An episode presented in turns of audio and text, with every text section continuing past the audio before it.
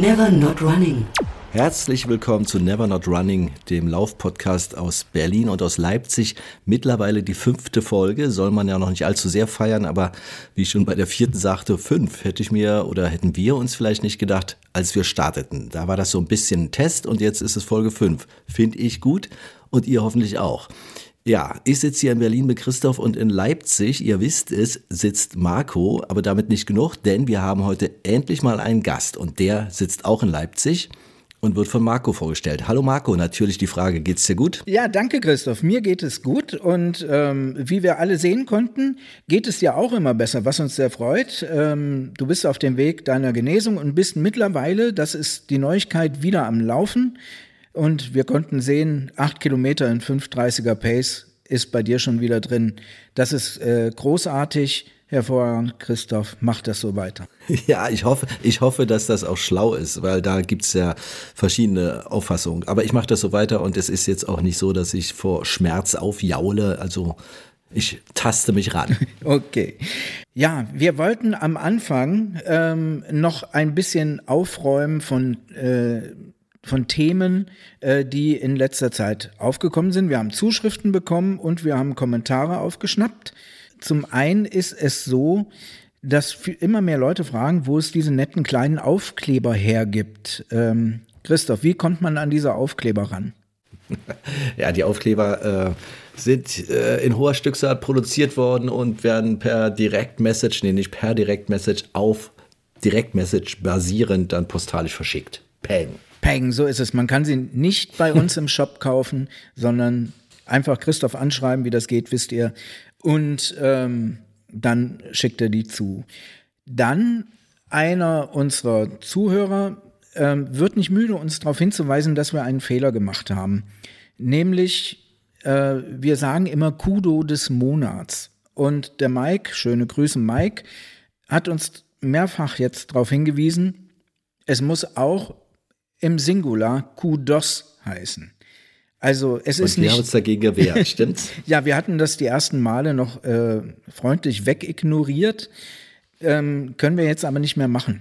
Aber Doch, doch ein, einmal müssen wir noch. einmal noch, weil Ja. heute haben wir es noch im Plural, weil es klingt einfach irgendwie seltsam. Kudos klingt so, als würden jetzt acht Leute ausgezeichnet werden und der, der von uns erdachte Singular. Okay, aber Ja. wir geben uns geschlagen aus sentimentalen Gründen und aus Faulheitsgründen heute nochmal äh, im vermeintlichen Singular und dann künftig immer mit dem S hinten dran. Genau, heute kommt der Jingle nochmal ohne S. Das war dazu. Okay. Ansonsten bin ich heute nicht äh, alleine in Leipzig. Wir haben heute Unterstützung hier im Podcast, denn wir brauchen ein bisschen fachliche Begleitung. Denn wir hatten in unseren letzten Spaces darüber gesprochen, dass äh, gerade für mittlerweile in die Jahre kommende Läufer das Lauftraining alleine nicht ausreicht, sondern dass man auch ein bisschen Kraft- und Fitnesstraining dazu machen soll. Uns ist in den Spaces aber nicht eingefallen, warum das so ist, also keine fachliche Begründung, außer dass Dr. Ingo Frohböse im Morgenmagazin gesagt hat, dass das gut ist. Das reicht uns nicht. Wir wollen das noch ein bisschen hinterfragen. Ich muss an der Stelle wirklich mal sagen, äh, wahrscheinlich ziehe ich Unmut auf mich. Ich kenne Herrn Dr. Frohböse gar nicht. Ich gucke auch kein Morgenfernsehen. Also ich finde, ich finde ja die Wahl unseres Gastes heute viel besser als die Wahl einer mir nicht bekannten Koryphäe aus dem Frühstücksfernsehen. Das, das mal vorab. Das stimmt, ja. Ingo Frohböse ist halt schon eine Koryphäe im Bereich des Trainings. Er ist äh, an, an der Sporthochschule Köln tätig. Aber wir hatten erst drüber nachgedacht, ihn zu holen. Und wie du gesagt hast, warum sollen wir das tun, wenn wir Edith Gruber haben können? Und die ist jetzt hier auch uns zugeschaltet. Hallo Edith, wie geht es dir? Hallo Marco, danke, mir geht's wirklich gut. Freue mich, dass ich äh, hier sein darf. Ja, und wir freuen uns, dass du da bist. Wir haben mit dir jemanden geholt, der ein bisschen fachlichen Hintergrund hat. Du hast in deiner Zeit, die du in Wales verbracht hast, dort hast du gälische Sprachen studiert und Germanist, nee, Deutsch als Fremdsprache Ja. auf Walisisch, Genau. ungefähr so, ne? Deutsch als Fremdsprache auf Walisisch, weil dir dein Studium in Finnland, glaube ich, zu langweilig wurde. ähm, und das Studium in Belgien auch. Ja, da war ich halt auf Erasmus. Das war schon schön spannend, aber ja, da ging es dann weiter mit Mehrsprachen. Also habe dann angefangen, Sprachen zu sammeln. Okay, Ich, ich fasse jetzt nochmal für mich zusammen. Also in Wales, nee, in Finnland äh, studiert und dann in Wales Walisisch, gälische Sprachen. Die keltischen Sprachen da, genau. Okay. Also könntest du jetzt finnische Gedichte ins Walisische übersetzen und umgekehrt. Ja, schwierig, aber es wäre machbar wahrscheinlich. okay, wir haben einen finnischen Hörer. Kannst du, kannst du den Jari mal Stimmt. grüßen? Kannst du ihm sagen, Moi irgendwas Schönes Jari, auf Finnisch? moi Jari, mitä kuuluu? Äh, on hienoa, että olet kuuntelemassa äh, saksalaista podcastia. Okay, Hoffentlich war das nicht eine Schmähung unserer Ich Seite. gesagt, es ist schön, dass es sich hier einen deutschen Podcast anhört. gut. Ah, okay. Es war nicht so dieses Hallo Jari, äh, ähm, wenn du wüsstest. Jetzt, jetzt habe ich gar nicht zu Ende erzählt. Also du hast deine Zeit in, in Wales genutzt, um dort einen Trainerschein zu machen und führst den schönen Titel Leader in Running and Fitness. Genau. So richtig, ne? Okay. Das, das klingt aber, äh, also, ja, wie soll ich sagen, das, das klingt so, so allumfassend. Äh, Gibt es da einen Schwerpunkt oder ist das jetzt so, also weißt du, das könnte ja so von Schwimmen bis Stabhochsprung. Äh, also klär uns mal ein bisschen auf, was, was sich dahinter verbirgt. Nee, also Leader in Running and Fitness, äh, das ist so die, ja, sagen wir mal, Breitensport-Qualifikation, die es da gibt. Also ich, wir haben hauptsächlich Anfängerkurse da geleitet, äh, von meinem Verein aus. Ähm, das wurde damals vom Council übernommen, die Ausbildung. Also ich musste da jetzt auch nichts zahlen. Und ähm, wir haben dann einfach versucht, Leute, die seit 20, 30 Jahren keinen Sport mehr gemacht haben, dann wieder zum Laufen hinzuführen. Und dazu haben wir dann ähm, so Seminare gemacht und dann auch äh, für, glaube ich, ein Pfund pro äh, Teilnahme haben wir dann auch Leute bei uns im Kurs mitlaufen lassen. Und die haben wir dann in zehn Wochen von, äh, also kein Laufen bis äh, 30 Minuten Durchlaufen gebracht. So im Intervalltraining. Und halt dann auch noch ein bisschen begleitend ähm, Aufwärmübungen, Kraftübungen und so Und weiter. die sind äh, zu euch gekommen aus, ich sag mal, aus freien Stücken oder weil die sich in einer akuten Notlage befanden oder der Arzt sagte, sie haben noch ein Jahr und dann gehen die Lichter aus? Weil ich meine, äh, du sagtest, du nanntest ja einen extrem langen Zeitraum für nicht tätig sein, also fürs Nicht-Laufen. Das kann ich verstehen, wenn man mal so ein Jahr, zwei Jahre, dass man da einen Kurs bucht, um wieder reinzukommen, aber Dekaden des Nichtstuns und dann, äh, was ist denn da der Auslöser gewesen?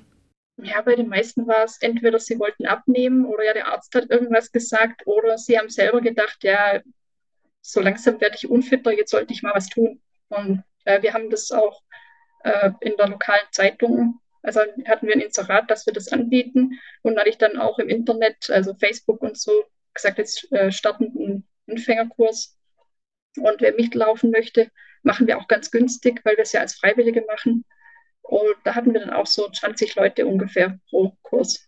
Das, das ist eine Knochenmühle, oder? Also ich, ich kenne das so, ähm, sagen wir mal, aus dem Kollegenkreis, wenn dann jemand sagt, ah, ich muss auch mal wie was tun, ich komme mal mit auf eine Runde. Und dann hat man da, äh, weiß ich nicht, ähm, Joachim aus der Buchhaltung an seiner Seite, der ist das letzte Mal vor zwei Jahren irgendwie mit seinem Hund unterwegs gewesen. Und mit dem läuft man da, also ich habe das, das kann man wahrscheinlich nicht vergleichen, aber dann ist das doch sehr un, also sehr, sehr anstrengend, sich auf so eine völlige Art von Fitnessstand äh, ein, einzugrooven oder müssen die erstmal für sich trainieren, bevor sie mit dir unterwegs sein dürfen? Nee, nee, also wir fangen da ganz, ganz easy an am Anfang, also äh, in Intervalltraining. Äh, Gerade im englischsprachigen Raum gibt es da Jeff Galloway, der hat das äh, patentiert, mehr oder weniger. Da gibt es auch Apps dafür. Ähm, hat sich halt in Deutschland noch nicht so rumgesprochen, dass es das gibt. Oder die Couch to 5K, also von der Couch äh, zum 5-Kilometer-Lauf.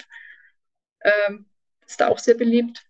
Und wir haben dann halt so was Ähnliches aufgezogen. Am Anfang haben wir einfach mal geguckt, wie fit sind eigentlich die Leute und dann haben wir entschieden, was für Intervalle wir mit denen laufen. Also so eine Minute laufen, zwei Minuten gehen und das dann zehnmal wiederholen, dann hat man 30 Minuten. Und da sind eigentlich auch die meisten mit gut mitgekommen. Und jede Woche haben wir halt ein bisschen mehr Laufen eingebaut, bis sie dann in zehn Wochen tatsächlich geschafft haben, ähm, die 30 Minuten langsam durchzulaufen. Also vom Schnitt her vielleicht so 7 oder 37 Schnitt. Das ist, das ist ja schon eine ordentliche Sache. Also ich muss sagen, wenn man jahrelang nichts macht, dann auf 37, 37, ich habe das hier mit meinem Fußbruch gehabt, als ich das erste Mal so irgendwie versuchte, mich wieder fortzubewegen.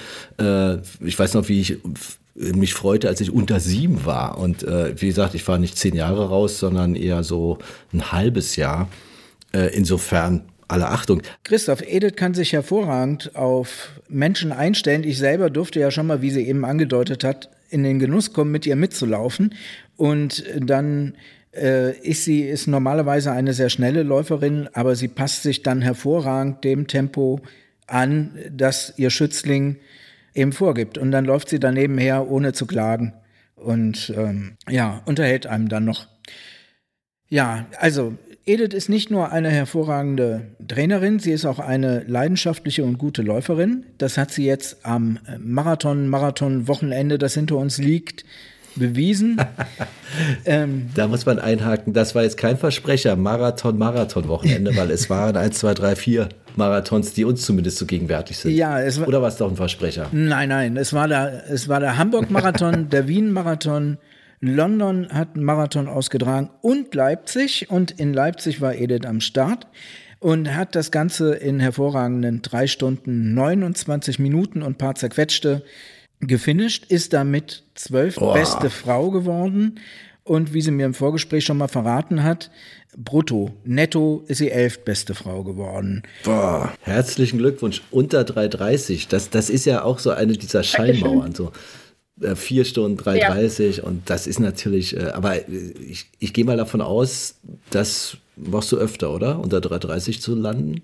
Nee, das war das erste Mal. Also ich habe es auch achteinhalb Jahre lang probiert. Ich war immer so nah dran. Also 2014 zum ersten Mal eine 3,35, dann mal eine 3,33, 3,36, 3,37 und ich hatte halt immer so das Gefühl, ah, irgendwann muss ich es ja doch mal hinkriegen.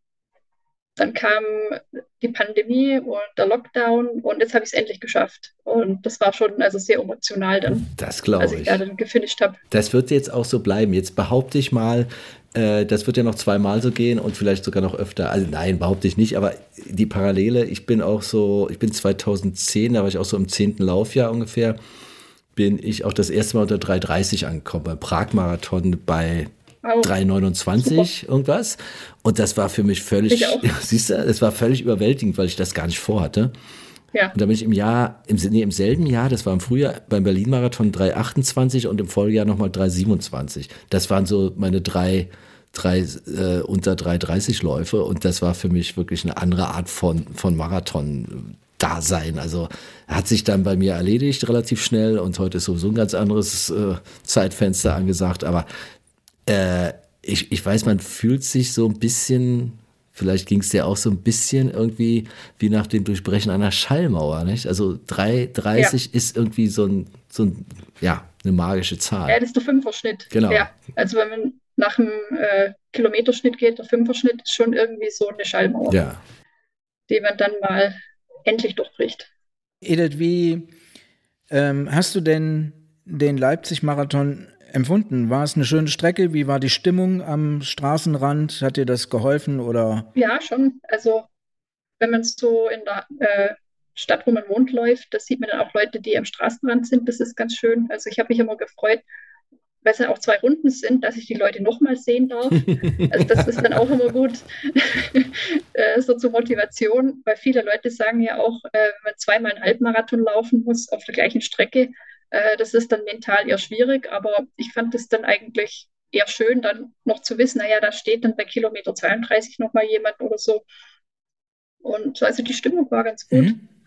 Äh, ein guter Mix zwischen äh, also Stellen, wo viel Zuschauer waren und dann wieder weniger, weil ich halt auch gern zwischendrin mal Ruhe habe beim Laufen.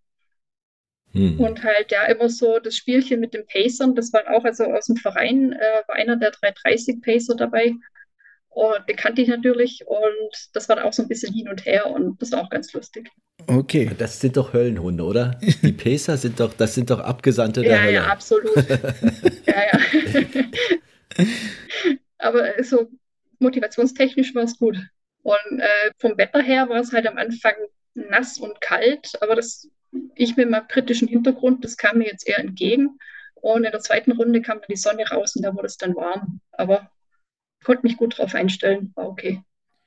Prima. Also nochmal von uns, ähm, ja, wenn wir jetzt einen Applaus einspielen könnten, würden wir das tun. So kann ich jetzt nur hier über die Kamera zeigen. Doppeldaumen nach oben. Ähm, eine wirklich beeindruckende Leistung von dir. Ja, wollen wir doch jetzt mal zurück zu unseren Spaces kommen, wo wir dieses Thema hatten, weshalb wir überhaupt auf dich gekommen sind, ähm, dich hier jetzt einzuladen. Wir haben drüber gesprochen, das Laufen alleine ist schön und gut, aber ähm, unterstützend wäre Krafttraining noch gut. Viele von uns sind jetzt dabei, in, in ein Fitnessstudio zu gehen. Und was, worauf dürfen wir uns freuen? Was ist das Gute, was wir da jetzt eigentlich machen? Ja, also so generell Krafttraining, äh, da kann man dann einfach auch schneller laufen, wenn man mehr Kraft hat. Also so mal der ganz grundlegende Nutzen von Krafttraining. Also ich habe es auch gemerkt, ich habe früher kein Krafttraining gemacht und äh, ich glaube, es hat mir beim Durchbrechen der Schallmauer dann tatsächlich geholfen, dass ich jetzt in den letzten eineinhalb Jahren einfach mehr davon, davon gemacht habe. Ja. Das finde ich interessant. Also du führst diese, dieses unter die 330 kommen wirklich mit, mit Fitnessstudio und Fitness und Geräten und so weiter zurück. Also du willst nicht sagen, du hast das Lauftraining auf die und eine oder andere Art äh, angepasst oder da eine Schraube, da eine Schraube, sondern du bist wirklich der, also du bist der Meinung, äh, dadurch, dass du jetzt auch, weiß ich nicht, weiß nicht, was man da so macht, aber für die Oberarmmuskulatur oder so, dass das auch das Tempo hat anziehen lassen? Also ich denke, äh, ich habe jetzt schon einen höheren Umfang Hm. trainieren können, aber eben auch, weil ich fitter war. Also insgesamt mehr Kraft hatte, bessere Rumpfstabilität, äh, Hüftbeweglichkeit. Es ist ja nicht nur Kraft. Also wir konzentrieren uns jetzt hier gerade ein bisschen auf Kraft, Hm. aber Beweglichkeit spielt halt auch genauso große Rolle. Ja, weil Marc und ich hatten das kürzlich, da haben wir uns ein bisschen ja, über Laufstil unterhalten, haben wir es mal genannt. Und äh, wir sind beide übereingekommen, wenn ich es richtig in Erinnerung habe, dass unsere Laufstile vielleicht nicht so ganz super aussehen. Äh, und also ich war mit mir sehr kritisch, weil ich hatte mal ein Video von mir gesehen, wie ich einen, einen 10-Kilometer-Lauf finische. Und da sehe ich aus, als wäre ich gerade, äh, als hätte ich gerade irgendwie eine Straftat verübt und sei auf der Flucht. Also ganz schlimm. Und da sind wir nicht, Marco, oder sind wir dazu so eine Art äh, Übereinkommen geraten, was, was Laufstile betrifft, weil du gerade sagst, Rumpfbewegungen und so weiter und so fort. Ich glaube, wir, wir sind da ein bisschen versandet bei unseren Überlegungen, wie so oft. Äh, Wir haben uns darauf geeinigt, dass man den Laufstil jetzt nicht äh, per Kippschalter in einen ähm, ja, optimalen Laufstil nach Lehrbuch umwandeln kann, sondern dass man sich so einen Laufstil eben angeeignet hat und dass man das nur langsam wieder korrigieren kann. Ja. Und äh, da sind wir jetzt vielleicht auch wieder bei einem Thema, meine ähm, meine Freundin Vicky, hallo, ähm, die äh, klagt immer drüber, dass sie beim Laufen zusammensackt. Und jetzt kommt mir gerade der Gedanke, dass dieses Zusammensacken vielleicht dann auch korrigiert werden kann mit so ein bisschen, ja, weiß ich nicht, ja, Übungen für die Körpermitte oder. Äh, auf jeden Fall, also das so in sich zusammensacken, äh, vor allem wenn man jetzt so einen Marathon irgendwie so Kilometer 30 bis 35 anguckt als Zuschauer, wie die Leute dann laufen. Vor allem, wenn es zwei Runden waren, man sieht die in der ersten Runde und dann in der zweiten Runde, da kann man dann oft sehen, dass die dann halt wirklich so ein bisschen die Schulter fallen nach vorne und dann ist eher so gebeugte Haltung und die Arme sind dann eher so, schwingen eher von links nach rechts, anstatt von vorne nach hinten und so. Mhm. Ähm, da kann man echt also mit Rumpfstabilität äh, viel erreichen, dass man halt einfach äh, eine bessere Form für, also für einen längeren Zeitraum halten kann, wenn man läuft. Und muss man dafür extra äh, in ein Fitnessstudio reingehen oder hättest du jetzt ad hoc zwei Übungen, die man im Lauftraining noch einbauen kann? Äh, nicht unbedingt. Also es kommt immer drauf an, ja, wo man gerade steht. Also Es gibt auf YouTube unheimlich viel. Manche Leute können da sich auch was über YouTube-Videos aneignen, aber andere brauchen dann halt schon eher äh, professionelle Anleitung. Also ins Fitnessstudio gehen ist nicht verkehrt.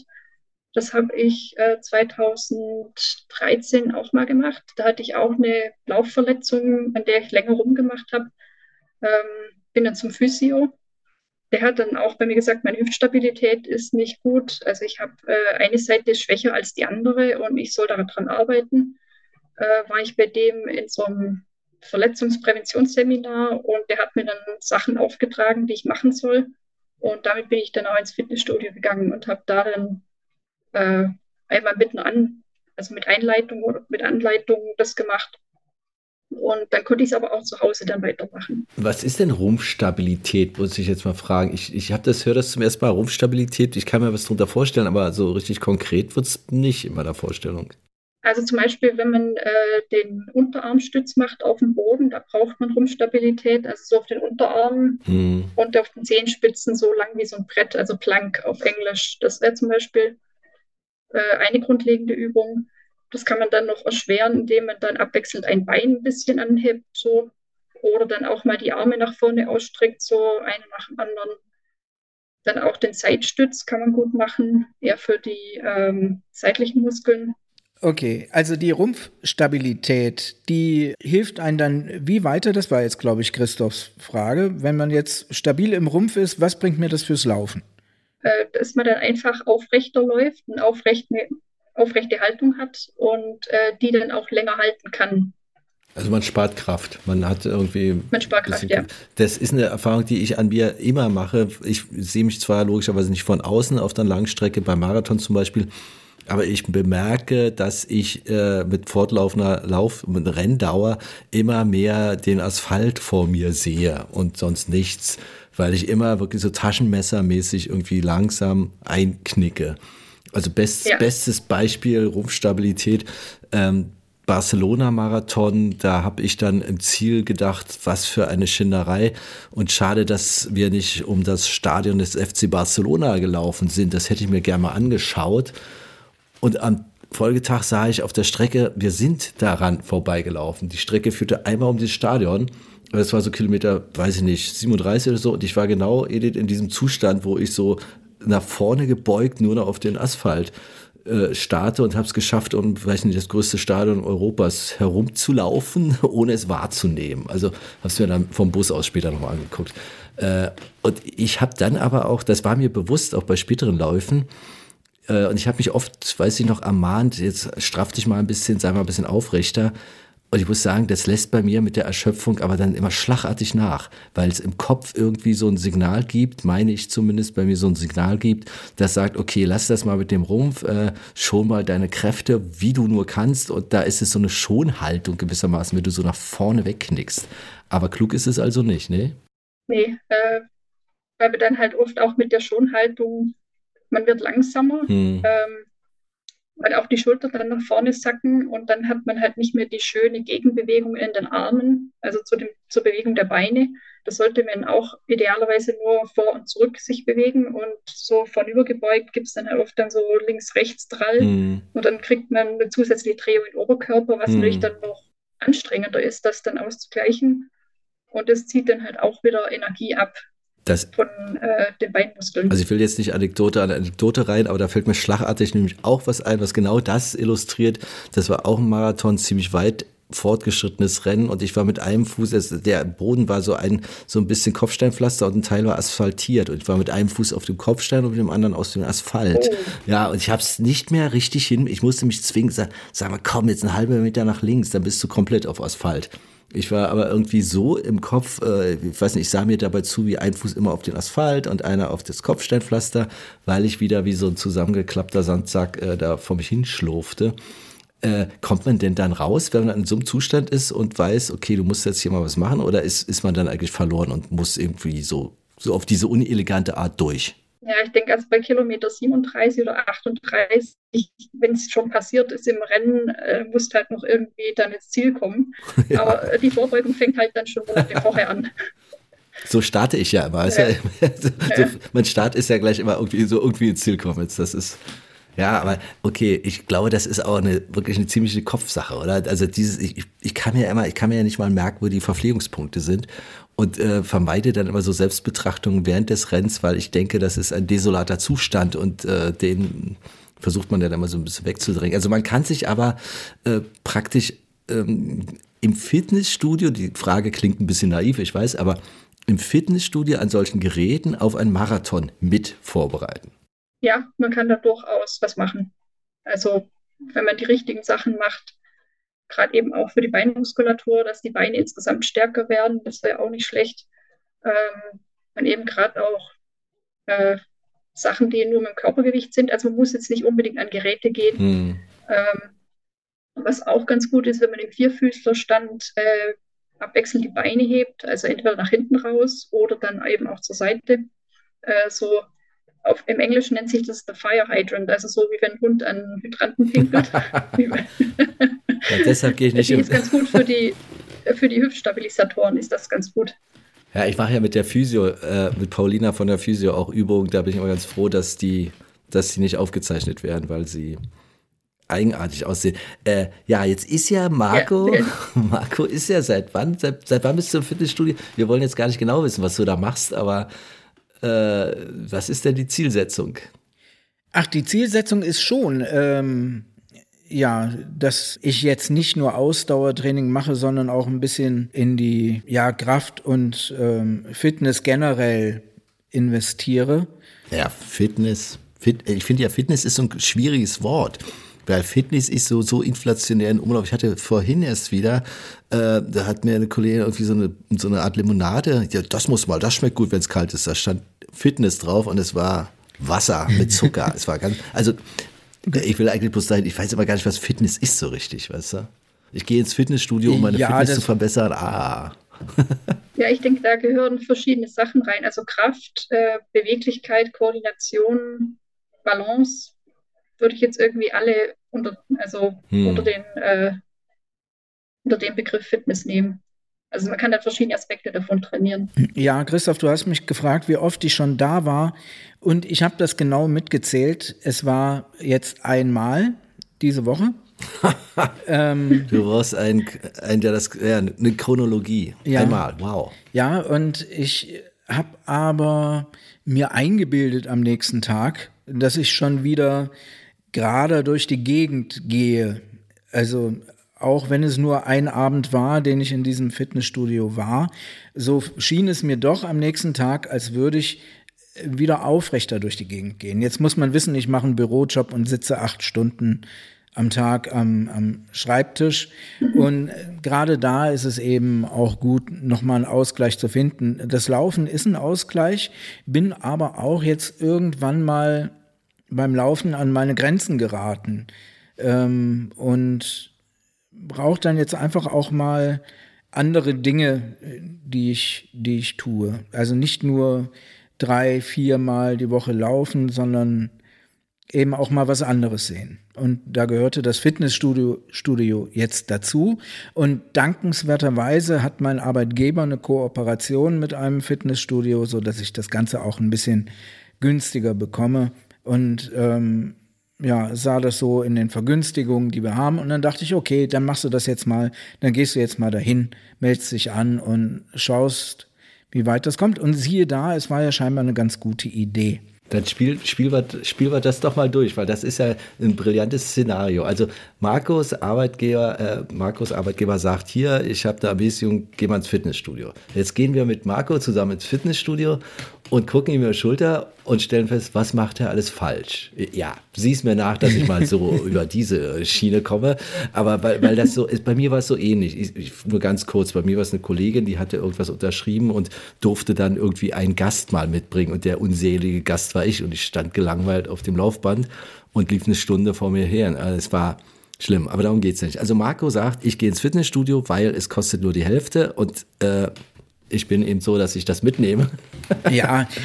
so, dann geht, geht er dahin, kauft sich vorher ein neues Shirt, was auch sehr ehrenhaft ist. Richtig, habe ich gemacht. Und dann geht's los. Ich habe auch neue Schuhe gekauft. Also ich hatte erst gewitzelt, dass ich mich komplett neu einkleiden muss und dachte, ja, Quatsch, du hast ja deine, deine Laufklamotten. Aber dann fiel mir ein, na, so ganz uneingekleidet kannst du da nicht hingehen. Zum Beispiel brauchst du dann doch mal ein paar neue, paar neue Schuhe, weil du jetzt nicht den halben Auwald in, den, in das Fitnessstudio tragen kannst. Okay, dann, wir haben ja dann erstmal die ganzen Klischees, also eine verbilligter Zugang, dann kommt das mit der Eitelkeit, hat Marco alles äh, erfolgreich absolviert. Was sind denn so die Kardinalsfehler, die man als Läufer im Fitnessstudio machen kann? Ich bin ein Klischee. Also, ähm, Ich, ich würde es ja auch so machen. Ich würde es genauso machen. Ja, ach, was sind die Kardinalfehler? Also äh, wahrscheinlich erstmal das Fitnessstudio aussuchen, was ich ausgesucht habe. Aber ich war da jetzt, bin da jetzt ja gebunden äh, durch die Kooperation, die mein Arbeitgeber hat. Ähm, es gibt natürlich günstige Fitnessstudios, die äh, wo man mehr autodidaktisch arbeiten muss und das, äh, wo ich hingehe, ist so eins. Und dann gibt's natürlich noch diese rundum Wohlfühl-Fitnessstudios, wo fast jeder einen einzelnen Trainer hat, wo es im Anschluss eine Sauna gibt und ein Latte Macchiato vorne weg und so weiter und so fort. Und dieses ganze Gedöns gibt's halt da, wo ich hingehe, nicht. Und ähm, es gibt im Prinzip auch niemanden, der dir dort sagt, was du tun und was du lassen sollst. Oh. ähm, Edith, wie findest du das? Ja, äh, gibt es da keine Einweisung? Ja, eine Einweisung findet an jedem Gerät in der Art statt, dass dort dran steht, geschrieben, wie du, wie du dich reinsetzen sollst und was du da tun sollst. Krass. Ähm, man kann schon auch einen persönlichen Trainingsplan bekommen, aber das würde jetzt ein bisschen dauern, bis ich da einen Termin beim Trainer bekomme. Und dann läuft da auf der Fläche, es geht über zwei Etagen und dann läuft ein Trainer rum, ähm, der hat nicht so viel Zeit, jetzt jeden Einzelnen zu korrigieren oder. Ähm, aber er nahm mich an die, er nahm mich dann schon an die Hand und fragte, was möchtest du eigentlich tun? Und ich sagte, ja, ich möchte unterstützend zum Lauftraining ähm, hier mich noch ein bisschen stabilisieren und ein bisschen Kraft aufbauen oder die, die Kraftabnahme vermeiden. Und sagte er prinzipiell eine gute Idee und hat mir dann ähm, sechs Geräte gezeigt. Einmal ziehe ich Kraft zu mir, äh, Gewichte zu mir ran, einmal drücke ich sie weg, äh, dann eine Bauchpresse, äh, dann was für den Rücken und Beinpresse und dann natürlich die üblichen Erwärmungen vorne weg und hinten dran. Also einfach so ein Ja. Rundumprogramm. Äh, einmal ganz Genau Körper so. durch. Okay. Bringt, bringt das was? Ist, ist, das, ist das so äh, in dieser Art sinnvoll? Also für den Anfang auf jeden Fall, da ist eigentlich alles sinnvoll, dass man überhaupt was macht, würde ich jetzt mal so sagen. Ja, ich hätte Angst, dass, dass ich mich da eher verletze oder irgendwas zerre. Also, äh, also rein in das Ding, rein in so ein Studio, dann kommt einer und sagt, hi, ich bin, weiß nicht, Kai und ich zeige dir jetzt unsere schönsten Geräte und, und dann geht er wieder. Also, wie gesagt, die Menschen sind ja verschieden. Ich äh, kenne diese Gerätschaft nur vom Sehen und bin dann äh, wirklich beeindruckt, wenn man sich da so, ja, oh- ohne, ohne dass jemand daneben steht, damit irgendwie längere Zeit befasst, ohne sich Schäden zuzuführen. Äh, ich möchte da jetzt mal kurz was einwerfen. Und zwar war ich ja auf Zypern in Limassol und dort am Strand ähm, stehen alle 500 Meter Fitnessgeräte rum. Ähm, Und da kann man sich, also es ist eigentlich nahezu selbsterklärend, was man da machen soll. Und ähm, die Leute unterstützen sich da gegenseitig, wenn man da irgendwie mal gerade nicht weiß, was man da tun soll. Und das finde ich eine gute Sache so. Und das scheint jetzt auch in Deutschland zu kommen. Ähm, zumindest hier in Leipzig eröffnet jetzt eine Free Fit Area. Und ähm, das Free steht hier für frei von Gebühren. Also man kann dorthin gehen und die Geräte nutzen. Da ist ein QR-Code dran, ähm, scannt den ab mit seinem Handy und dann kriegt man ein kleines Filmchen, wie man dieses Gerät nutzen soll. Ganze ist eine Kooperation zwischen der Stadt und einem ansässigen Fußballverein hier. Und vielleicht gibt es sowas jetzt auch in anderen Städten auch mehrfach so öffentliche Plätze, wo man eben Fitness machen kann. Okay, aber ich, ich komme noch mal drauf zurück, wenn ich, wenn ich jetzt ins Studio gehe, äh, also ich stelle mir vor, ich gehe jetzt da rein, ich bin da wahrlich unbedarfter als Marco, ich habe da völlig blauäugig, gehe ich rein, so habe eine Tasche und ein Handtuch bei. Und Edith, du wärst jetzt dabei. Was, zu was würdest du mir raten? Also erstmal auf so ein Laufband, da würde ich sagen, nee, das kann ich ja, das brauche ich nicht. Äh, irgendwie Gewichte stützen oder, oder was würdest du meinen, wäre, wäre so praktisch der Einstieg? Ja, also gerade so ähm, Geräte, was du jetzt gemacht hast, Marco, sind ein guter Einstieg. Also freie Gewichte, da braucht man schon etwas mehr äh, Erfahrung und dann auch ein Trainer oder jemand, der dann so die Gewichte hält, also das Spotter.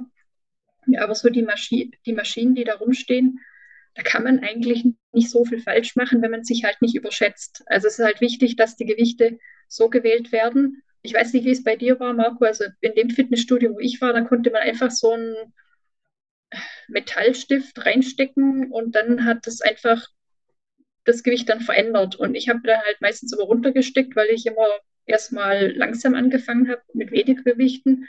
Geguckt habe, wie fühlt sich das an und wenn das okay war, habe ich dann einen mehr genommen und habe mich dann so an meinen, äh, sagen wir mal so 75 bis 80 prozentigen äh, Anstrengungsgrad habe ich mich dann so rangetastet. Aber ich hatte auch jemanden dabei, die dann immer schon gesagt, ja, probier mal hier Stufe 4 oder probier mal hier Stufe 5 und so. Ich weiß nicht, wie das bei dir war. Also hat das dir da auch was gesagt, wo du anfangen sollst?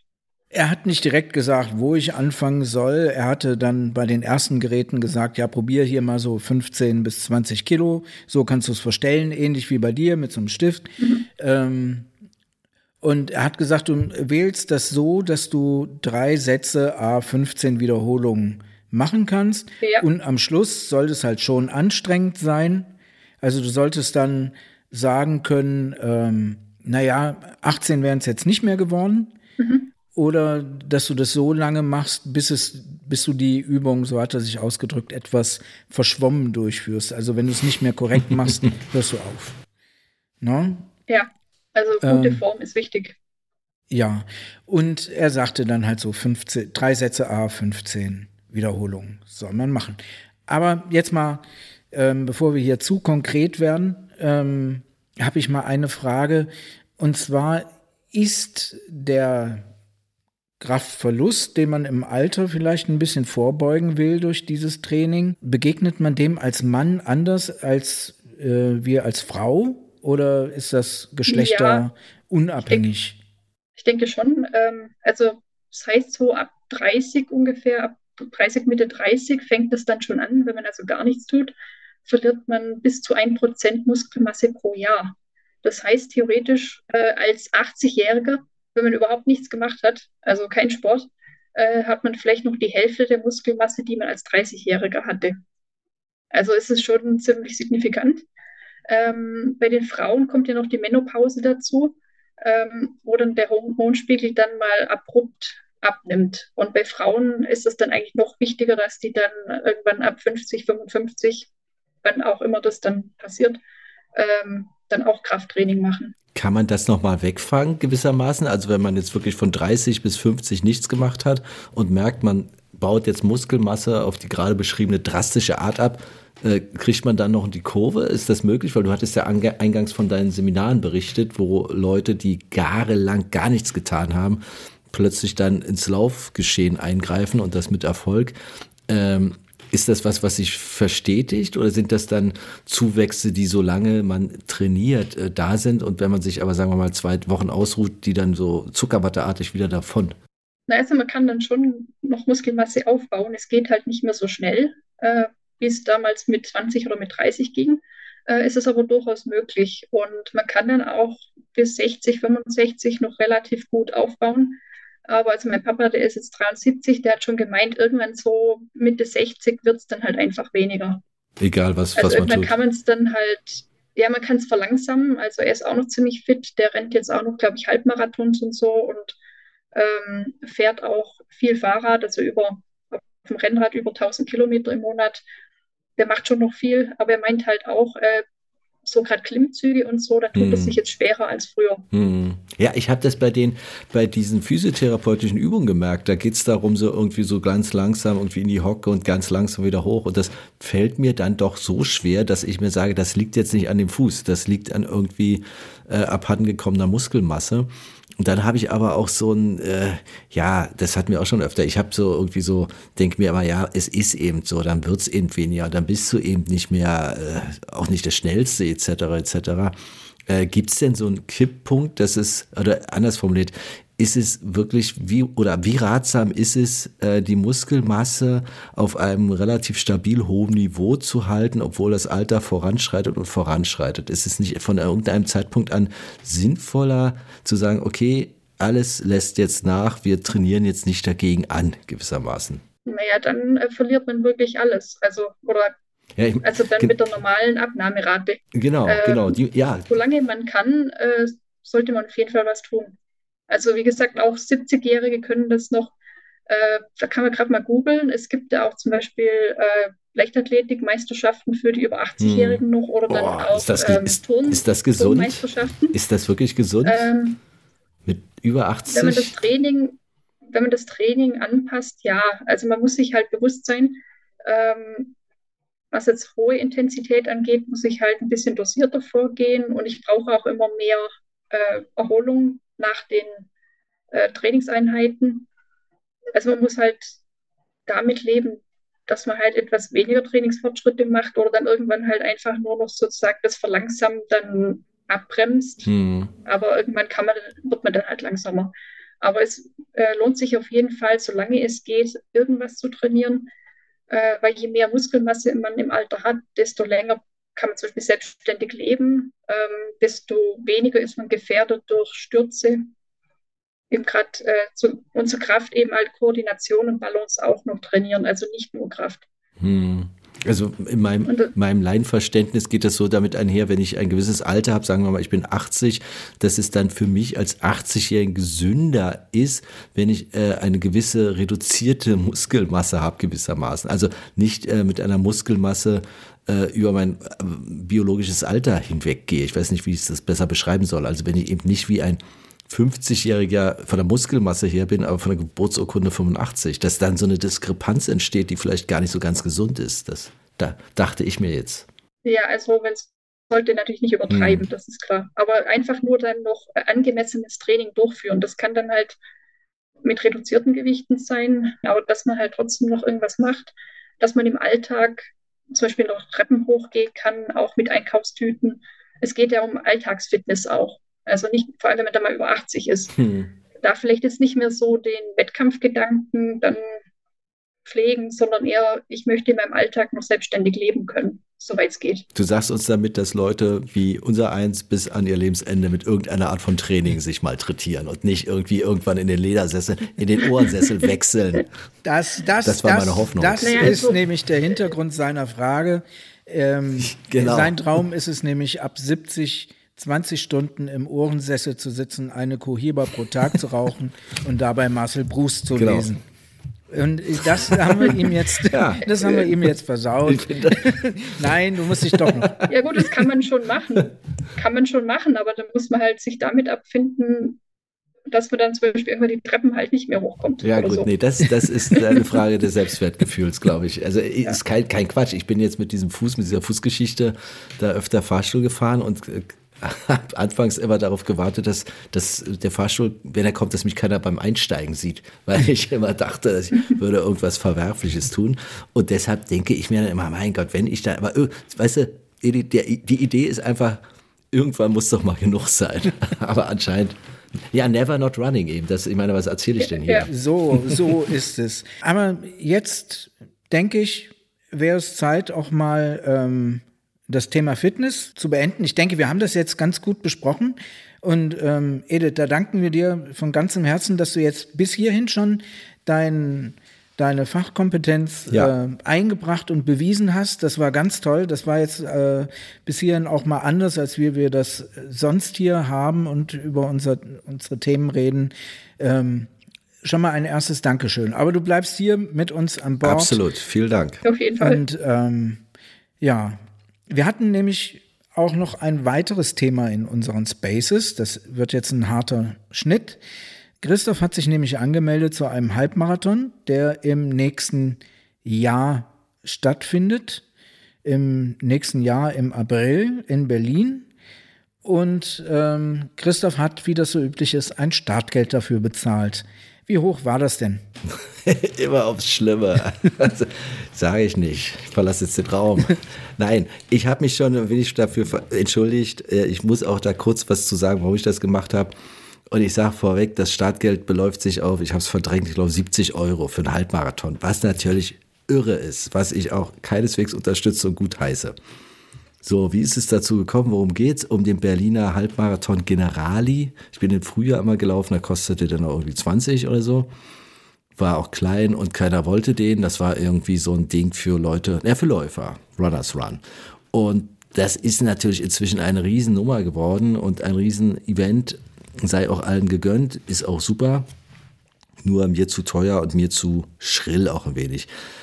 Okay, dann hatte ich das mit dem Fuß und äh, sah so äh, drumherum auf Twitter etc., wie die ganze Läuferschaft, äh, ganz natürlich nicht, aber viele kom kamen nach Berlin und freuten sich auf dieses Rennen und, und verabredeten sich. Und ich saß hier mit meinem bandagierten Fuß und meinen Krücken und dachte irgendwie, ja Mensch, Teufel noch, äh, da wäre ich auch gern dabei. Dann kam der Tag des Rennens und äh, wohne in der Innenstadt, also mit anderen Worten sah ich an jeder Ecke glückliche Läufer und äh, war dann, ich war dann psychisch so weit gespült, dass ich dachte, ich war wirklich an dem Punkt, dachte ich, okay, nächstes Jahr bin ich dabei. Das war so praktisch so ein Selbstmotivationsding. Nächstes Jahr, auch wenn jetzt der Fuß weh tut, nächstes Jahr bin ich dabei. Und irgendwann erfüllte sich das selbst. Ich meldete mich an, bezahlte 70 Euro und ärgerte mich, sagte dann in Spaces, ich habe mich auch angemeldet.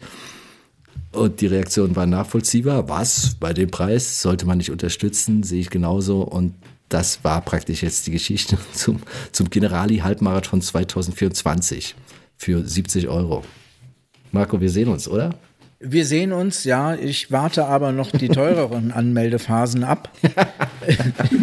ich kann mir das leisten. Du Fuchs. Es, es, ja, es ist ja die Frage, ähm, warum wird das eigentlich immer teurer und teurer? Gut, Preissteigerung sehe ich ein, aber ähm, es gibt ja auch immer mehr Brimborium drumherum.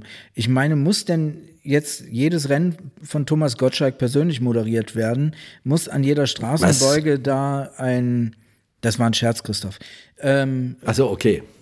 ja, muss an jeder Straßenbeuge äh, eine Kapelle stehen und Musik machen? Müssen 30 Massagebritschen im Ziel auf mich warten oder wären 10 nicht auch ausreichend? Ähm, und so weiter und so fort. Die ganzen Giveaways, die es noch gibt, was man, was da alles auf die Strecke geworfen wird. Kann man da nicht auch wieder ein bisschen abrüsten?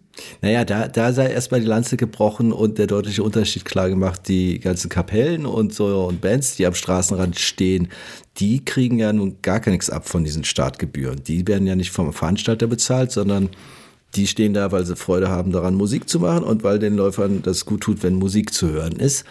Und äh, das ist natürlich, das ist natürlich auch eine super Sache. Aber wie gesagt, das läuft ja völlig an den erhobenen Startgebühren vorbei. Die Startgebühren fließen dann wirklich so ein in diese von dir genannten Massagepritschen. Ich weiß auch nicht, ob man 10 braucht oder 100. Äh, die Absperrgebühren für die Innenstädte, das kostet natürlich alles. Und dann ist, glaube ich, der entscheidende Punkt, ich weiß nicht, wer das sagte, aber völlig meiner Meinung, auch wenn es spekulativ ist, es wird natürlich, ich meine, das ist ein Produkt. Wenn ich jetzt hier einen City-Halbmarathon habe und äh, die Leute bezahlen den Preis X, aber sie bezahlen eben auch den Preis Y, dann nehme ich als, als jemand, der mit seinem Geld verdient, eben den Preis. Und äh, ich glaube, Caro sagte das, solange das äh, nicht irgendwie auf die breite Ablehnung der Läuferschaft stößt und das bezahlt wird, dann geht das eben, äh, das Sky ist der Himmel gewissermaßen. Denn du siehst jetzt beim Generali 24 ist die erste Anmeldestufe, die war schon zu, als ich mich anmeldete. Ich war schon in der zweiten und die ist wahrscheinlich auch schon wieder geschlossen. Also mit anderen Worten, äh, ja, da gibt's kein Vertun. Äh, Das Einzige, was man machen kann, nicht hingehen. Ja, Sagt der aber- Richtige, ich weiß. Ja, aber das Schöne am Laufen ist doch, dass es ein kostengünstiger Sport ist. Du kaufst dir ein paar Schuhe, ziehst dir eine kurze Hose und ein T-Shirt an und legst los. Das ist erstmal ein, ein niedrigschwelliges Angebot finanziell. Und auch, ähm, ja, es- ist doch schade, wenn dann die ähm, großen Veranstaltungen nur noch für äh, die gut verdienende obere Mittelklasse übrig bleibt. Ich meine, 80 Euro muss Ist man so. sich erstmal leisten können als Startgeld mal eben rauszuhauen. Ja klar, es ist völliger Wahnwitz, äh, zumal äh, ich weiß nicht, was du jetzt äh, auf Zypern bezahlt hast. Ich nehme, ich schätze mal, weiß nicht, 60 Euro, 70 Euro für einen Marathon. Mit 60 Euro bist du richtig. Siehst du, dann ist der preiswerter als die Hälfte davon hier in Berlin. Das ist natürlich überhaupt kein, da steckt kein großer äh, Sinn im Sinne von, das verstehe ich dahinter. Zumal äh, ich mal davon ausgehe, auf Zypern war das auch eine schöne, betreute, souveräne und und spaßmachende Angelegenheit und nicht irgendwie ein Lauf, wo man keinen, keinerlei Support hatte. Also kurz und gut, äh, ich bin mir sicher, wir werden das jetzt noch erleben, dass der Berliner Halbmarathon den Generali 100 Euro kostet und zwar von Startphase 1 an. Und ich denke mal, da brauchen wir keine zehn Jahre mehr warten. Ich denke mal, das haben wir locker in sechs, sieben Jahren erreicht. Und auch dann wird er ausverkauft sein. Und auch dann wird sich natürlich, werden Leute wie wir sagen, das ist zu teuer. Und äh, wenn der Veranstalter denn dann da was zu sagen sollte, müsste oder könnte oder würde, aber wozu soll er, würde er sagen, ja, mag ja alles sein, aber die Kosten steigen und die Leute bezahlen es. Also, hm, warum denn nicht? Hm, warum, ja, warum nicht? Ähm, ist es dann nicht aber auch so, dass wir von diesen großen Events dann auch blicken auf die kleineren Events und dasselbe Programm erwarten, was dort abläuft? Also frage ich doch jetzt mal die Edith, ähm, was erwartest du denn beim, bei einem Lauf außer einer Medaille? Was sollte dabei sein, was den Veranstalter vielleicht Geld kostet, was er auf das Startgeld umlegen muss? Also ich bin da auch, auch ziemlich oldschool. Also eine Medaille oder ein T-Shirt, irgendwas, damit ich den Lauf äh, in Erinnerung behalten kann, mhm. aber das reicht eigentlich. Da bin ich, da bin ich vollkommen dabei, weil das ist genau das, äh, was ich mir auch vorgenommen habe. Ich, ich gucke mir hier Berlin-Brandenburger Gebiet kleinere Läufe aus. Muss allerdings auch sagen, es macht natürlich schon irgendwie dann richtig Spaß, durch das Brandenburger Tor zu laufen oder irgendwie ums Stadion des FC Barcelona und das nicht mitzubekommen. Für nichts bezahlt. Danke. Es ist halt dann wirklich warum macht man das? Geht es einem da wirklich nur ums Laufen, um die Läufer-Community oder dann halt auch noch um das Drumherum, also um das Event? Um das Event. Also ich, ich finde ja gar nichts Verwerfliches dran, weil es ist ja so, diese ganze Lauferei ist ja doch ziemlich einsames Geschäft, die Einsamkeit des Langstreckenlaufers. Man ist unterwegs bei in Dunkeln, im Regen, im was weiß ich, äh, abends, morgens, man hat keine Lust und so weiter und ist immer so ein bisschen auf sich selbst zurückgeworfen, was ja eigentlich auch der Reiz der Sache ist. Und dann hat man mal ein oder zweimal im Jahr dieses hohe Fest, der äh, jetzt kommen wir alle in eine Stadt und machen das, was wir sonst immer alle, jeder für sich irgendwie im Wald oder im Vorort macht, äh, machen wir alle zusammen. Und dann ist es natürlich legitim, wenn es dabei richtig, richtig kracht im Sinne von hier eine Band und da, weiß ich nicht, irgendwie Fanfarenstöße. Das finde ich schon gut, dass das auch kostet, verstehe ich auch. Aber diese Entgrenzung, das ist ja das, was Marco auch eingangs meinte, diese Entgrenzung ist natürlich ungut. Aber ich glaube, das ist so wie mit der Zahnpasta, die aus der Tube ist. Die kriegst du da eben nicht mehr rein. Also bleibt dir bloß, dir nicht die Zähne zu putzen. Ist auch keine Lösung.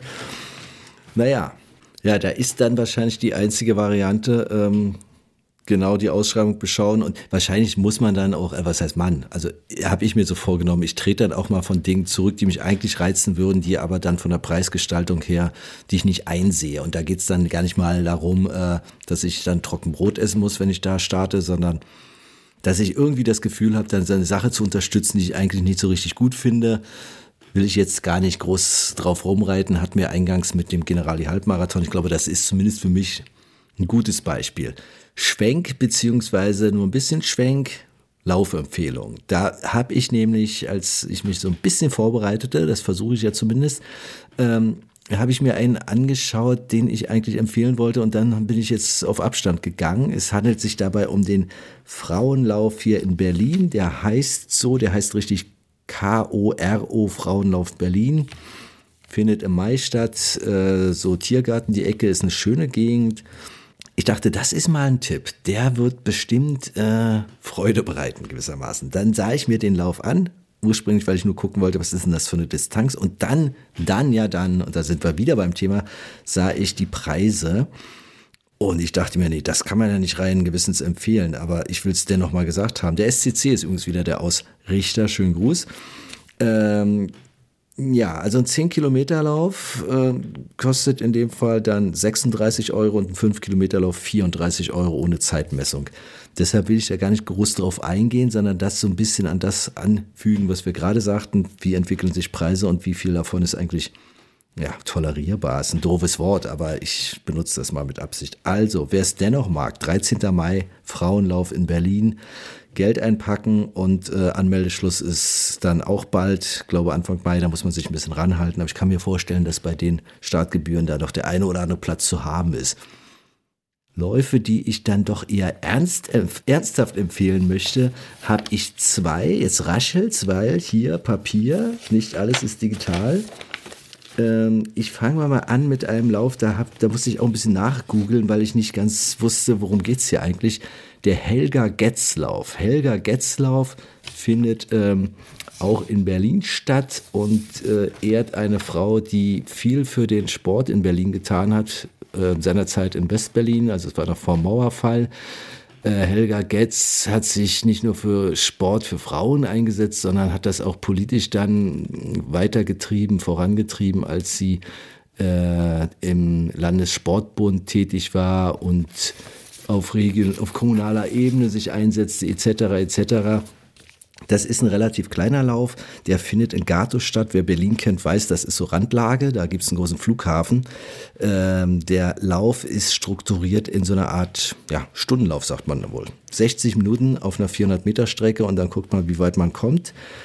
Es sind, und jetzt wird speziell es sind startberechtigt Paare. Der nennt sich nämlich auch Helga Getz Paarlauf im vollständigen Namen. Und Paar ist jetzt hier allerdings sehr weit gefasst. Also das müssen nicht irgendwie 30 Jahre verheiratete Leute sein, sondern es reicht, wenn du irgendwie deinen Opa mitbringst oder, äh, weiß nicht, Bruder und Schwester oder äh, vielleicht auch Gefangener und Bewährungshelfer, keine Ahnung. Also irgendeine so Paarbeziehung muss es geben. Dann zahlt man 14 Euro, läuft eine Stunde auf einer 400 Meter Strecke, ehrt damit Helga Getz die in den schweren 70er Jahren irgendwie gegen eine männerdominierte Politik in Westberlin sich für Sport einsetzte und hat wahrscheinlich eine gute Zeit. Das Ganze am 21. Mai, da durfte auch die Sonne scheinen. Details gerne im Internet oder auf Nachfrage. Mein Tipp 1 und den zweiten dann gleich hinterher, wenn ich noch darf, Marco. Ja, ja leg los. Sofort. Mach, leg weiter, okay. du bist in Schwung.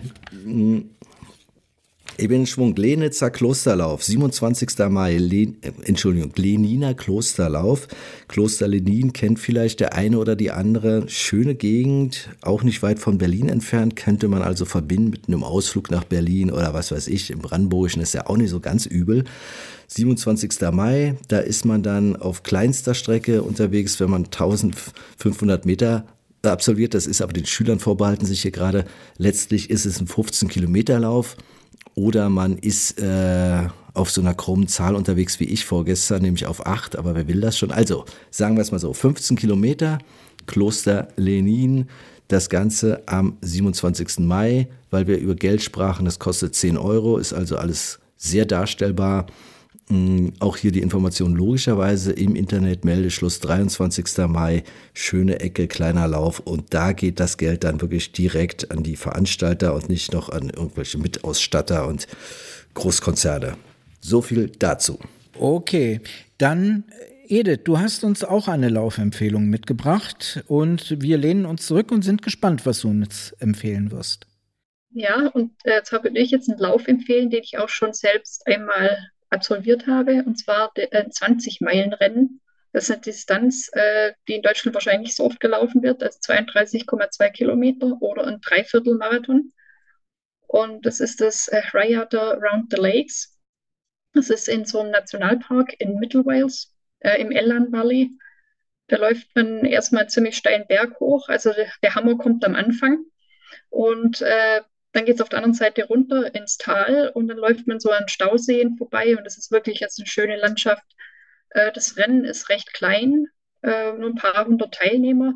Ist auch noch kostengünstig, also 27 Pfund hat es dieses Jahr gekostet. Das wird immer im März gelaufen. Ähm, also erwarte ich, dass es nächstes Jahr auch nicht viel teurer ist. Also so um die 30 Euro rum für 32 Kilometer. Und ja, T-Shirt und Medaille gibt es. Und ähm, ist eigentlich ideal, wenn man einen Frühjahrsmarathon läuft, so in der Vorbereitung, so ein 32er. Äh, Habe ich damals auch gemacht in der Marathonvorbereitung. Also wer ein bisschen äh, weiterreisen möchte. Oder zufällig gerade in Wales kommt, ist. Äh, von, ja, oder man ist gerade wie ich zufälligerweise in Wales, dann passt es natürlich, aber von Birmingham oder Manchester kommt man eigentlich recht gut hin. Und ähm, den würde ich gerne mal wieder laufen. Äh, leider hat es jetzt die letzten Jahre nicht geklappt, aber der hat mir wirklich gut gefallen, so ein Landschaftslauf. Das klingt gut, zumal nach 32 Kilometern ja ohnehin äh, meistens die ersten richtigen fiesen Beschwerden kommen. Dann ist es natürlich schön, wenn man sich so auf die 32 freuen kann und nicht so die als Schreckenszahl vor Augen hat, von der an dann nochmal 10, sondern 32, eine schöne Landschaft. Klingt verlockend. Ja, und jetzt komme ich mit meiner Laufempfehlung daher und ich muss gestehen, ich also bin beeindruckt, wie gut du heute vorbereitet bist, Christoph. Ähm, heute? Immer, das immer ist, natürlich. Das äh, zeichnet diesen Podcast aus. Immer, dein, dein zweiter Vorname ist Vorbereitung, natürlich. Und äh, ja, umso mehr schäme ich mich ein bisschen, dass ich äh, heute so unvorbereitet hier reingekommen bin. Ich hab kurz, kurz vor der Angst habe ich noch äh, schnell gegoogelt, was denn so für Läufe stattfinden im Mai und habe äh, gehofft, dass mir irgendeiner auffällt mit irgendeiner Besonderheit. Und tatsächlich, ähm, ich habe einen gefunden. Und zwar am 20. Mai ist der Ing Night Marathon in Luxemburg. Also die Besonderheit ist dieses Night, also Nacht, ähm, der Start zum Marathon. Und, und, dass er in Luxemburg ist. Und dass er in Luxemburg ist, soll schön sein. Also die machen eine Riesenwerbung ähm, für ihre für Stadt und Land. Und äh, die Besonderheit ist eben, Start ist um 19 Uhr und man läuft dann in die Dämmerung hinein, beziehungsweise, wenn ich mitlaufen würde, in die Nachtstunden. Die reguläre Anmeldegebühr war mit 64 Euro gar nicht so hoch. Man kann es als äh, Marathon laufen, aber auch als Halbmarathon und natürlich die unvermeidliche Staffel ist da auch dabei. Das ist mal schrecklich. Oder Marathonstaffel ist doch was Ach, ganz Schreckliches. Meine Güte. Also, wir sollten da nicht so anklagend sein, Christoph. Wenn da Leute so. Doch, doch. Äh, ja, Entschuldigung, dass das so aus mir herausplatzt, aber ähm, Marathonstaffel ist ja irgendwas, was so einen Marathonrhythmus äh, komplett zerschießen kann, wenn du irgendwie äh, ich hatte das in Wien irgendwie auf Höhe, ich glaube Kilometer 30, schaltete sich die, die, der Staffelwettbewerb dazu und du hattest wirklich lauter, frische, renn, schnell rennende Menschen, die also mich, nicht nur mich, komplett aus dem Rhythmus gebracht haben. Aber egal, das war bloß, äh, ging mir gerade durch den Kopf, als ich das hörte. Okay, jedenfalls dieses Jahr am 20. Mai der Night Marathon Luxemburg. Ähm, ich merke ihn mir für nächstes Jahr, werde das dann mal mit mir selber diskutieren, ob ich das im Frühjahr laufen möchte. Und äh, ja, könnt ihr euch anschauen. Link wird's äh, wie immer bei uns in den Show Notes geben von jedem der Läufe, die wir hier äh, vorgestellt haben. Und wenn ihr schon in die Show Notes reinschaut, dann seid ihr wahrscheinlich auch auf der Seite, auf der ihr unseren Podcast hört oder heruntergeladen habt. Und dann drückt doch bitte auf das Herz, wenn euch dieser Podcast hier gefallen hat, der übrigens Never Not Running heißt. Ähm, ihr dürft uns auch gerne immer schreiben, entweder an den Christoph und mich persönlich oder aber auch an unsere E-Mail-Adresse feedback at nevernotrunning.org. Ja, damit sind wir mit unseren Laufempfehlungen durch oder hatte noch jemand von euch einen Lauf im Petto? Nee, ich muss bloß einschränkend äh, eine kurze Warnung aussprechen, wenn man den Helga Getz Lauf googelt, dann kommt man zwar auf eine Seite, aber die ist sehr, sehr schlicht. Also nicht irgendwie enttäuscht sein, da ist es, da geht es sehr schlicht zu. Aber alle Infos vorhanden. Wir Okay. verlinken. Gut, dann Ja, also ich, ich hatte jetzt halt einen, der erst 2024 wieder äh, gelaufen wird. Ich hoffe, das ist kein Problem. Ich meine, er ist in Großbritannien, also mit ein bisschen Planungsvorlauf ist vielleicht gar nicht schlecht. Wenn ich es gewusst hätte, hätte ich mir vielleicht auch einen Mai rausgesucht. nein, das Nee, passt, das ganz passt gut. Vielleicht ist, ist, ist, vielleicht ist Großbritannien dann wieder in der EU. Ja, aber weiß es ja nicht genau. Okay, also du hast einen schönen Lauf vorgestellt. Also da wollten wir dich auch überhaupt gar nicht ähm, jetzt mit irgendeinem Datum eingrenzen. Also das ist völlig in Ordnung, dass du das so ge- ausgewählt hast, wie du es ausgewählt hast. Kommen wir jetzt zu unserer nächsten Kategorie. Über die wir schon gesprochen haben. Und lieber Mike, entschuldige bitte, wir konnten den, den Jingle so schnell nicht ändern. Der ist professionell eingesprochen worden und das muss nochmal gemacht werden. Äh, denkt dir jetzt bitte einfach das S am Schluss dazu. Wir werden uns Mühe geben, es auszusprechen, denn jetzt kommen wir zu unserer Kategorie Kudo des Monats. Da scheint mir ein Buchstabe zu fehlen. Ein S, das müssen wir nachbessern. Macht ja nichts, denn wir haben wieder jemanden uns ausgeguckt im positiven Sinne, der uns beeindruckt hat. Nicht, dass äh, der oder die darauf angewiesen sind, dass wir sie ausgucken und beeindruckend finden, sondern es ist einfach so, dass sich das aufdrängte. Und Marco und ich mussten nicht allzu lange überlegen, wer kriegt denn die Auszeichnung Kudos des Monats. Ich mache es mal ganz kurz, denn die Überraschung hält sich auch in Grenzen. Es ist Michael auf Twitter als Skisportler bekannt und unterwegs. Und Michael hat nichts Geringeres gemacht, als den Kiffhäuser Bergmarathon zu finishen. Äh, wir hatten drüber gesprochen beim letzten Mal, wir hatten den beschrieben. Das ist ein Lauf, da braucht man wirklich viel Humor. Das ist nämlich das Gegenteil von diesen City-Marathons, die wir jetzt auch kurz erwähnt hatten. Da ist, glaube ich, nicht allzu viel an der Strecke, an Anfeuerung. Da gibt es jede Menge Steigerungen. Ich habe mal aufs Profil nochmal geschaut, das sind 690 Höhenmeter ja, da bleibt mir hier als Flachland-Asphaltläufer sowieso gleich mal der Atem irgendwie stocken, weil das ist, äh, das ist enorm und das ist auch so fies aufgeteilt, dass es so ab Kilometer, ja, weiß ich, 27 oder was das sein mag, äh, da mal richtig in die Höhe geht. Ähm, also mit anderen Worten, das muss man mögen und Michael ist den gelaufen, hat ihn äh, nicht nur gefinisht, sondern ist da auch souverän durch. Ich bin mal gerade hier am Blättern, was er gemacht hat. Er ist in 4.09.32 die Marathonstrecke gelaufen, Altersklassenplatz 8.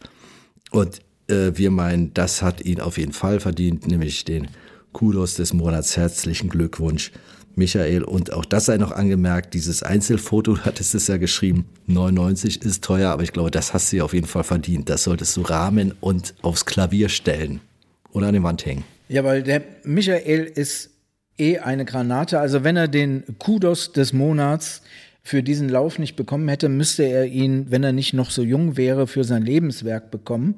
Ich weiß gar nicht, wie Zollenroder Triebes ähm, ohne ihn klarkommen würde. Er ist äh, der, der, selbst wenn er Urlaub hat, räumt er den Schnee an der Grundschule, der er, äh, von der er Hausmeister ist. Ähm, er ist Wehrführer bei der Feuerwehr in Zollenroder Triebes und bildet dort junge Feuerwehrleute aus. Ähm, das reicht aber nicht, denn im Sportverein bringt er den Leuten auch noch das Laufen bei und äh, nicht nur in Schuhen, sondern auch auf Skiern.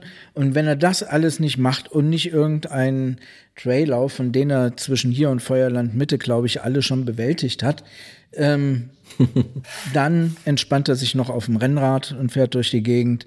Also ist für mich ein Phänomen. Und das sieht man auch, ähm, ich weiß nicht, wir wären wahrscheinlich nach dem Kiffhäuser Berglauf im Ziel direkt umgefallen. Äh, Michael ist das, man sieht, man sieht den du, Durchschnittspuls auf dem Foto von dem, von dem Tweet, den er da losgelassen hat. Deswegen sage ich ihn hier, ne, weil er der eh öffentlich zu sehen ist, mit einem Durchschnittspuls ja. von 132. Andere gehen mit dem Puls spazieren. Ja, das, Und wenn ihr äh, jetzt sehen könnt, welche große Augen Edith da jetzt macht, sie scheint da jetzt auch gerade begeistert äh, zu sein. Ist das was für dich, Evi, so Berg, Bergläufe oder bist du eher so eine Flachlandläuferin? Weil Leipzig hat ja nicht so viele Höhenmeter, glaube ich. Ich war schon eher eine Bergläuferin, vor allem in Wales. Wir haben ja auch viele ja. Berge, also Snowden. Ich habe einen Snowdonia-Marathon äh, dreimal gemacht und dann auch auf Snowden rauf, das International Snowden Race und auch andere so Bergrennen in der Umgebung. Da könnte also, ich auch einiges empfehlen, aber ja, würde jetzt also, Also wenn du so weitermachst, ja, machen wir eine zweite ja, Ausgabe. Wenn du so weitermachst, laden wir dich noch mal ein und dann kannst du die alle empfehlen, wenn du möchtest. Ja, mach du mal so weiter. ähm, ja, also herzlichen Glückwunsch, Michael. Diesmal warst du dran. Man muss dazu sagen, du hast das ja als Vorbereitungslauf gemacht, weil du ja noch den Ultramarathon beim Rennsteiglauf laufen möchtest. Da wünschen wir dir dann auch wieder viel Kraft und Erfolg. Ähm, das wirst du bestimmt auch wieder großartig meistern. Und vielleicht gibt dir dieser Kudos des Monats ja ein klein bisschen Rückenwind. Absolut. Ich möchte noch hinzufügen, reflexartig, dass wir ja äh, diese Auszeichnung, wenn man sie so nennen möchte, auch an kleinere Sachen verleihen. Also nochmals, man muss jetzt nicht irgendwie einen Marathon laufen. Wir sind auch durchaus beeindruckt und das ehrlich und offenen Herzens von Leistungen, die so, die durchaus beweisen, da hat jemand aber richtig auf die Trommel gehauen und das kann man eben auch über fünf Kilometer, über zehn machen oder was weiß ich. Ähm, wenn man irgendwie eingeschränkt ist auf die eine oder andere Art und Weise, dann noch über noch kleinere Strecken. Also es geht nicht um Zahlen, da hatten wir uns ja schon positioniert, was wir von Zahlen so halten. Wir sind beeindruckt von Zahlen, aber sie sind, finde ich, sie sind nicht das Maß aller Dinge hier bei Das uns. ist richtig, Christoph. Und an dieser Stelle an euch auch nochmal der Aufruf, wenn ihr eine Leistung seht, die euch beeindruckt hat und von der ihr meint, es sei doch ein Kudos des Monats wert, dann weist uns gerne darauf hin, weil wir können auch nicht alles sehen. Manches entgeht uns auch, ist unglaublich, aber wirklich wahr. Ähm, und dann freuen wir uns, wenn von euch Vorschläge kommen, genauso wie Vorschläge von euch kommen können für unsere Playlist. Das habt ihr diesen Monat umfangreich genutzt. Ähm, Christoph hat da auch ganz gut aufgerufen zu, dass ihr das macht. Und macht das bitte auch weiterhin. Schickt uns Vorschläge, welche Lieder wir auf die Playlist machen können. Was uns da aber auch erreicht hat, war dann jetzt so die ein oder andere Stimme, die gesagt hat, ja, viele Lieder sind ganz schön, manche aber auch einfach nicht zu hören. Das ist natürlich eine Geschmackssache. nicht jeder findet jedes Lied schön, nicht jeder findet findet äh, Rockmusik schön, nicht jeder findet Technomusik schön und Hip-Hop mag vielleicht auch nicht jeder.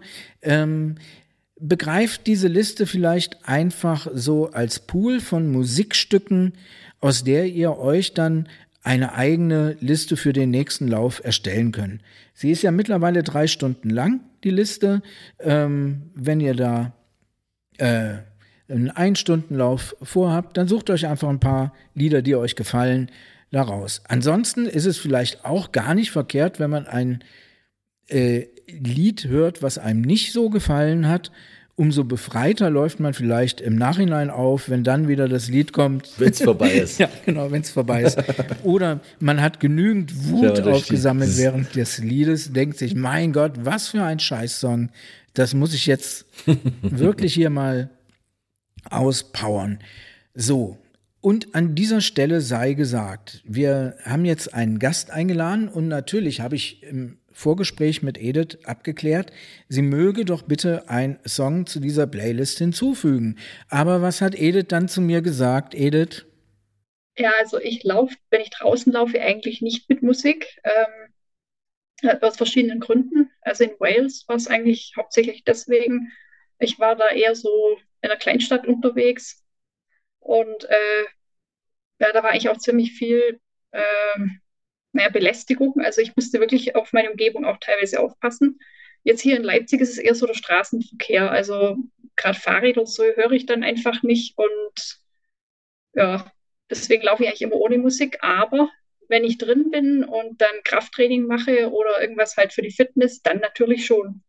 Und da hätte ich dann trotzdem eine Empfehlung. Also jetzt nicht unbedingt zum Laufen, aber halt so, was ich hier, wenn ich äh, Handeln stemme oder sowas, was ich da höre, da würde ich dann äh, von Ghost Spillways äh, empfehlen, weil ich zurzeit das Ghost-Album Impera rauf und runter höre, wenn ich hier äh, meine Workouts mache.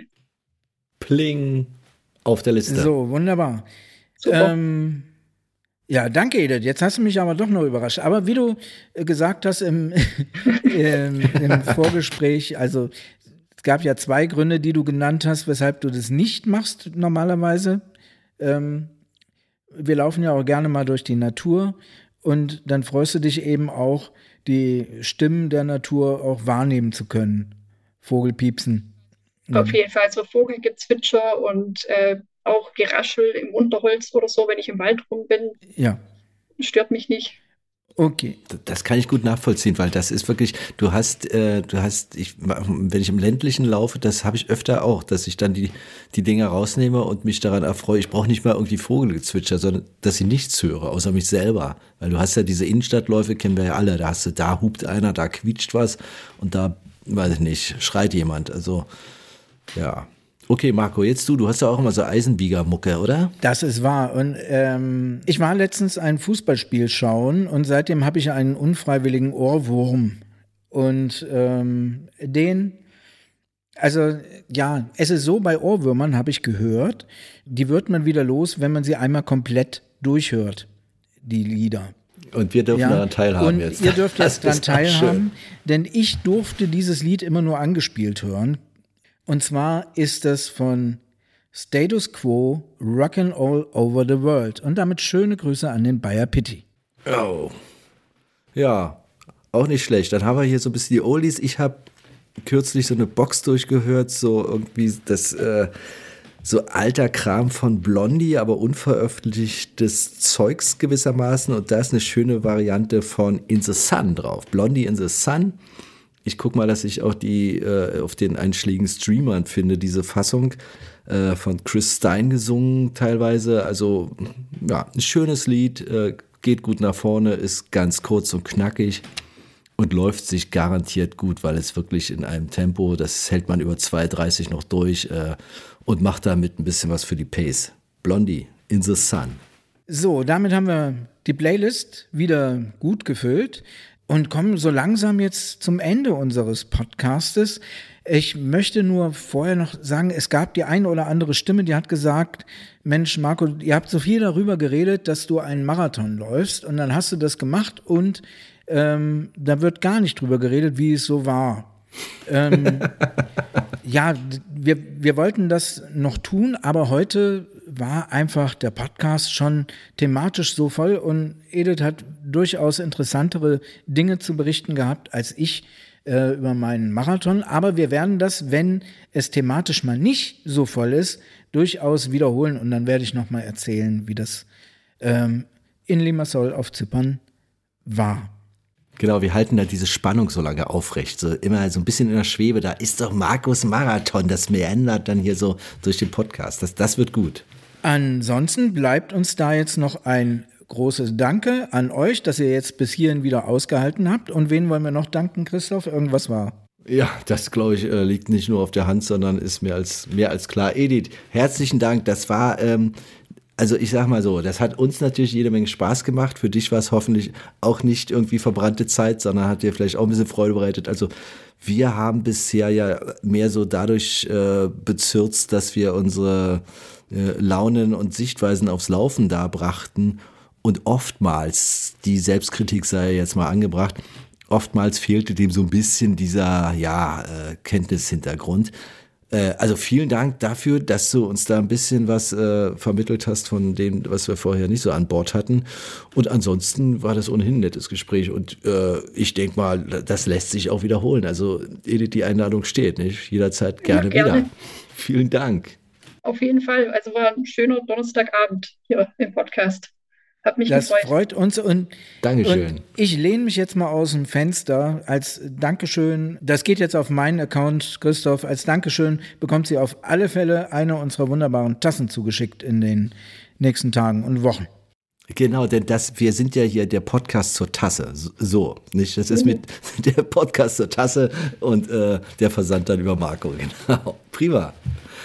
Ja, herzlichen Dank. Also nochmals an alle, die uns hörten, an alle, die uns vielleicht dann doch irgendwie äh, mit einem, sagtest du Herz? Drückt man auf Herzen? Ich dachte, das sei ein Ach, Sternchen. Nein, irgendwie diese Likes, Daumen, Daumen hoch und, und so weiter. Wir freuen uns über jede Art von Anerkennung, für jede Art von Abo ohnehin. Und wir würden uns dann sogar eigentlich noch mehr freuen, wenn ihr beim nächsten Mal wieder dabei seid, denn wir machen hier unerschrocken weiter und dann hoffentlich mit euch. In diesem Sinne, Edith nochmals herzlichen Dank, Marke nochmal ganz herzlichen Dank, Martin durchgängig danke für diesen technischen Support und wir bleiben wie wir sind und nehmen uns eins vor, never not running. Tschüss. Bye, bye. Tschüss.